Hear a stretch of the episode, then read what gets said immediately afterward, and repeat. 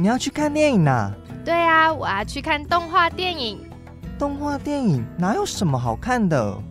既然你不知道有什么好看的，那我们就先来用听的吧，一起来听，说一口好动画。欢迎收听《说一口好动画》，我是子怡。有哪些好动画，我说给你听。吉普力动画，我们已经来到了第五集。还愿意点进来的听众朋友们，看来大家都是一样，喜欢把一切细节都挖到底、刨到底，把一切都看透的人。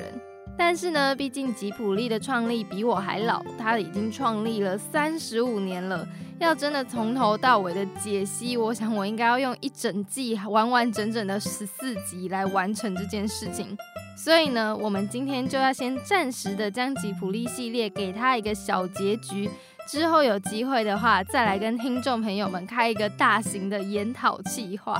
当然啦，如果要开大型研讨计划的前提是我没有像高田勋一样称为树懒的子孙。那相信大家今天看到标题也已经知道我们要聊什么了。上一集我们跟大家聊到了高田勋跟近藤喜文，今天我们就要来继续跟大家聊聊宫崎骏和高田勋之后所谓的吉普力第三位导演的候选人们。首先呢，我们就要先来聊聊这一位导演。这位导演的名字叫做森田宏信。森田宏信先生在吉卜力动画里面唯一一部的导演作品，到目前为止啦，也是他动画生涯一个很知名的代表作，就是《猫的报恩》这部作品。他一开始是宫崎骏，他想要给新人一些机会，然后当然啦，也是有可能他要来就另寻其他的接班人。这时候他就清点了在高田勋的作品《隔壁的山田君》里面表现非常亮眼的森田宏信，把他提拔上来，来当这次《猫的报恩》的导演。《猫的报恩》这一部动画电影，我相信大家应该都不陌生啦，因为小时候我已经。不知道看了几次它在迪士尼频道的重播了。那《猫的报恩》呢，应该也是我个人除了宫崎骏他本人导演的吉卜力动画以外，看过最多次的吉卜力动画电影。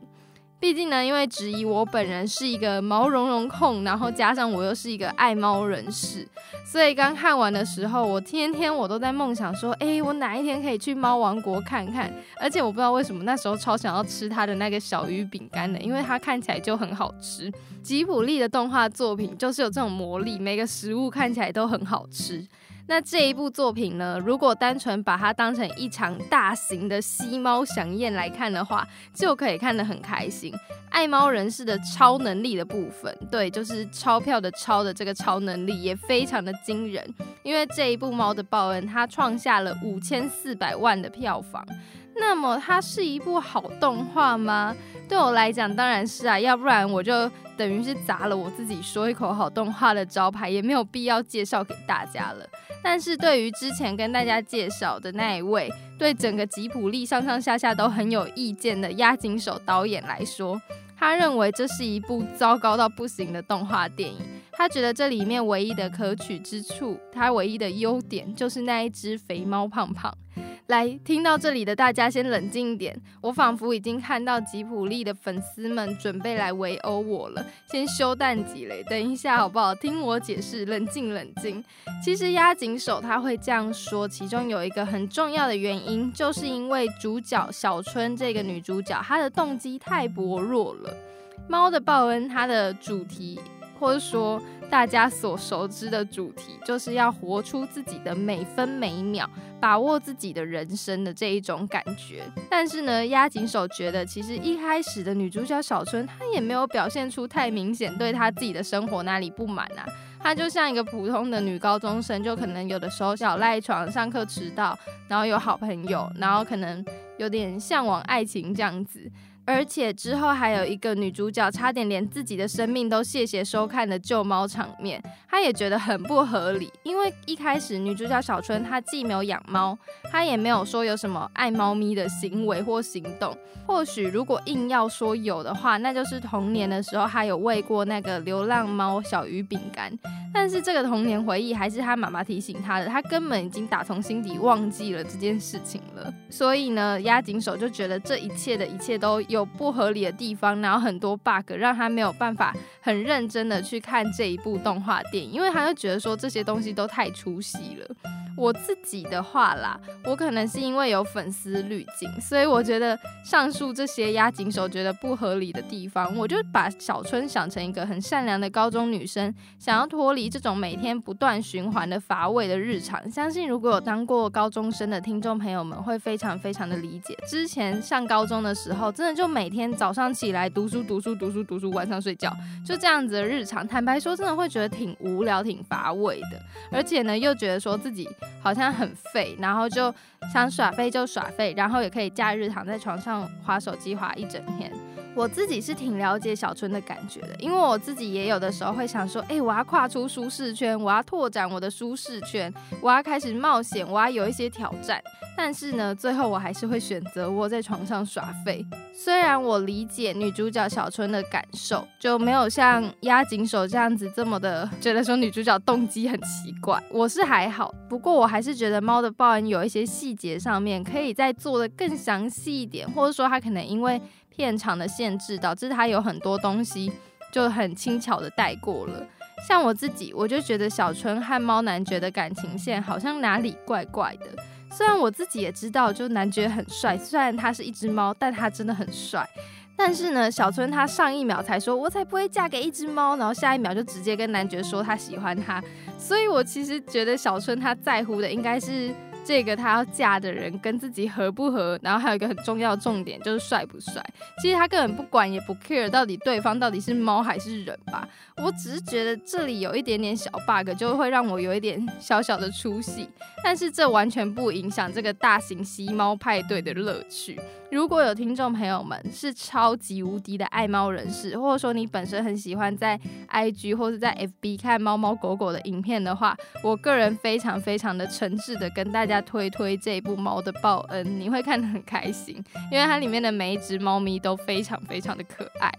好，那我们森田红杏就先暂时的告一段落。接下来要来跟大家聊聊的是《借物少女艾丽缇》，还有《回忆中的玛尼》以及《玛丽与魔女之花》这三部动画电影的导演，就是米林宏仓。米林宏昌呢，也是目前吉普力这么这么多作品以来，他最年轻就开始扛起导演这个重责大任的人。米林宏仓他在二十三岁的时候就加入吉普力了，也就是说大学一毕业，他的第一间公司就是吉普力动画工作室。这个好像表面和平，但实际上有点血汗的公司。所以他的动画职场的前半生其实都是在吉普力度过的。他本人参与过非常多吉普力动画的制作，除了大家熟悉的动画电影《魔法公主》啊、《神隐少女》啊，或者《移动城堡》这一些以外，他也有参与在吉普力美书馆播放的《可罗的大散步》《美与小猫巴士》这一类的动画短片，所以是一个经验非常非常丰富的动画师。不过，我必须跟听众朋友们坦白一件事情，我要来跟大家告诫一下，就是在这么多的吉卜力动画电影里面，我个人最没有印象的就是 米林红仓的作品。先给大家打个预防针，我绝对不是要说它不好，可能也是因为我自己看动画的就有一种选择上的怪癖嘛，我就觉得我跟米林红仓可能不太合，他的剧情那一类的，我自己并没有说真的会。很深受感动，或者说觉得他的动画电影里面有一些我有兴趣的地方，就觉得哦，好像就平平淡淡，平平淡淡。但这当然啦，这只是我个人的看法，因为米林宏仓他可是到目前为止吉普力里面除了宫崎骏以外，创下最高票房的导演，甚至还赢过了高田勋哦。至于他创造最高票房的是哪一部作品？这一部作品就是我自己觉得我有点出戏，但是在日本却创下了九十二点五亿日币的票房的动画电影《借物少女艾丽缇》。先来讲讲为什么我会出戏好了，就是呢，我会分不清楚主角到底是哪里人这件事情。因为《借物少女艾丽缇》它本身是英国的奇幻小说改编的，所以它原先的主角设定呢，不管是男主角也好，女主角也好，都是生在英国、长在英国的迷你小矮人还有人类。但是呢，米尼红仓把男主角改成了日本男孩，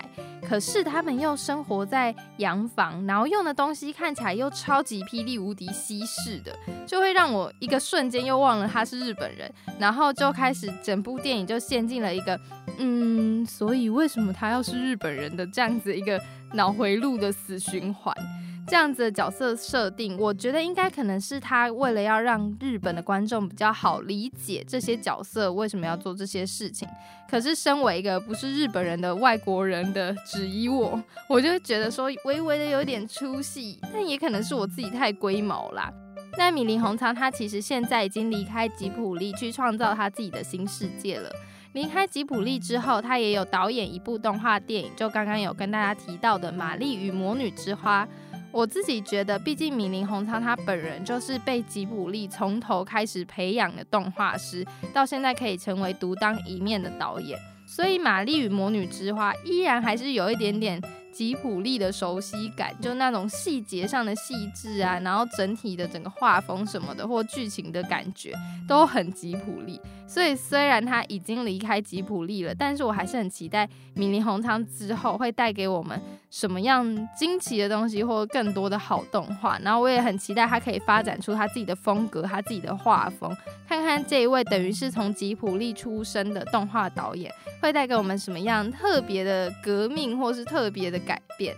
那今天最后也是整个吉普力系列的最后的最后，就要来讲讲这一位名副其实的二代导演宫崎吾朗。为什么要说他名副其实呢？因为听到他的姓氏，听众朋友们可能也就已经猜到了，宫崎吾朗他本身就是宫崎骏的亲生儿子。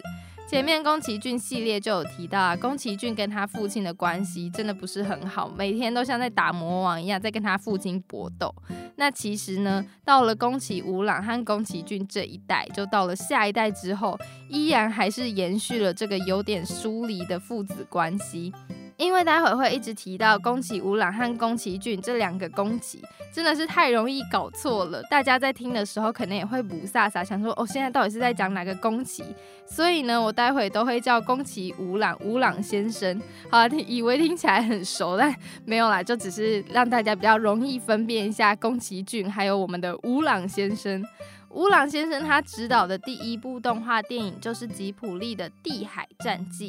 而这一部动画电影，光是导演是吴朗先生这件事情，宫崎骏本人就非常的不开心，超级不爽的。其实最一开始，吴朗先生会加入吉普力工作室，不是以动画师的身份。原本吴朗先生的职业是景观设计师，他之所以会加入吉普力工作室，是因为铃木敏夫，也就是我们的阿敏，请他帮忙设计吉普力美术馆。美术馆盖好之后，吴朗先生他也就顺顺的就接任了美术馆馆长这样子的一个职位。接下来就是铃木敏夫布下天罗地网的地海战记了。为什么会这么说？是因为《地海战记》最一开始其实是宫崎骏他本人想要改编，因为他是《地海》系列的原著小说很迷很迷的那种书迷。一开始，吴朗先生他被受邀加入《地海战记》，只是加入他们初期讨论改编啊要怎么做的那种团队。结果铃木敏夫之后就说：“哎，我们要给新人一个机会啊！哎，我觉得吴朗不错啊，然后就要吴朗先生去当导演。”宫崎骏当然超级不爽，他开始说：“这什么小毛头居然要来当地海系列的导演，安妮怎么可以？”但是呢，可能是碍于铃木敏夫阿敏，他到最后也默认了让吴朗先生担任导演。不过整个制作期都在跟吴朗先生冷战，也避不见面。中间还有一个小插曲，就是宫崎骏又开始拿出他抢导演的大绝招，他就跟阿敏铃木敏夫说：“我觉得他不行，我要撤换导演。”然后阿敏当然没有理他，阿敏可能也是用含糊其辞的方式，又把宫崎骏忽悠过去。宫崎骏他甚至还跑到了美国去给原本地海系列的作者看吴朗先生设计的海报，就跟那个作者讲说：“我跟你说，这根本就不是正确表达地海系列的方式，他做的很糟糕。”其实因为我自己本身我并没有看过《地海战记》的原作，所以我自己也不太确定宫崎骏他认为的表达方式到底是什么。但是我想阿敏铃木敏夫他一定更胜一筹，因为最后吴朗先生还是依然在这种危机重重的感觉之下完成了这一部动画导演的处女作。不过有一个很有趣的地方。就是最一开始男主角他把自己的父亲杀了的那一个桥段。其实我当初在看《地海战记》，我就在想说，哈，你为什么突然杀了你自己的老爸？发生了什么事了？等等，等一下，休战几嘞？结果我之后去查资料，就发现说这一段其实不是原作小说的桥段，这一段是吴朗先生之后他改编新加上去的桥段。而且还是阿敏铃木敏夫提议的。铃木敏夫他之所以会提议做这个桥段，就是想要将现在一些青年的行为投射在这个刺杀父亲的情节。但是我仔细想想，就觉得案情好像没有那么单纯。我觉得其实阿敏铃木敏夫他可能是想要制造一点话题，这样子刺杀父亲的敏感情节，总觉得是铃木敏夫他特别为吴朗先生设计的。不过呢，这个部分虽然押井守他也有在猜猜说会不会是铃木敏夫就要吴朗先生做出一点像是有点挑战宫崎骏的那种感觉，但是这个部分其实大家都还是在猜，因为这部分就算吉卜力的有点内部机密，他们并没有明说。虽然吴朗先生跟宫崎骏的确是有点矛盾，但是他自己还是非常尊敬这一位身为动画导演的父亲。那今天呢，吉普力系列终于终于告一个段落啦！这五集跟大家说了宫崎骏的作品，还有他的矛盾人生。那还有高田勋、近藤喜文、米林宏仓、森田宏系和刚刚提到的乌朗先生，这一些也同样非常重要的吉普力动画导演。大家真的是千千万万不要再想说把吉普力的所有动画都灌到宫崎骏身上了。那当然啦，还有这五集不断出现，仿佛是吉普力的有点小小幽灵感的一个人，那他就是铃木敏夫。明明就好像没有他的事，但是他会莫名其妙的掺杂在各个作品里面。那当然，谢谢大家听我漏漏等的讲了那么多。下一集要带给大家什么样的新花样呢？先跟大家预告，是特别来宾来接受采访哦。至于是谁，就请大家记得要去追踪我们的官方 IG，说一口好动画，Tell me an anime，掌握第一手消息。当然也别忘了要按下 Podcast 的追踪键，就不会错过最新一集上线啦。说一口好动画，有哪些好动画？我说给你听。我们下周见，大家拜拜。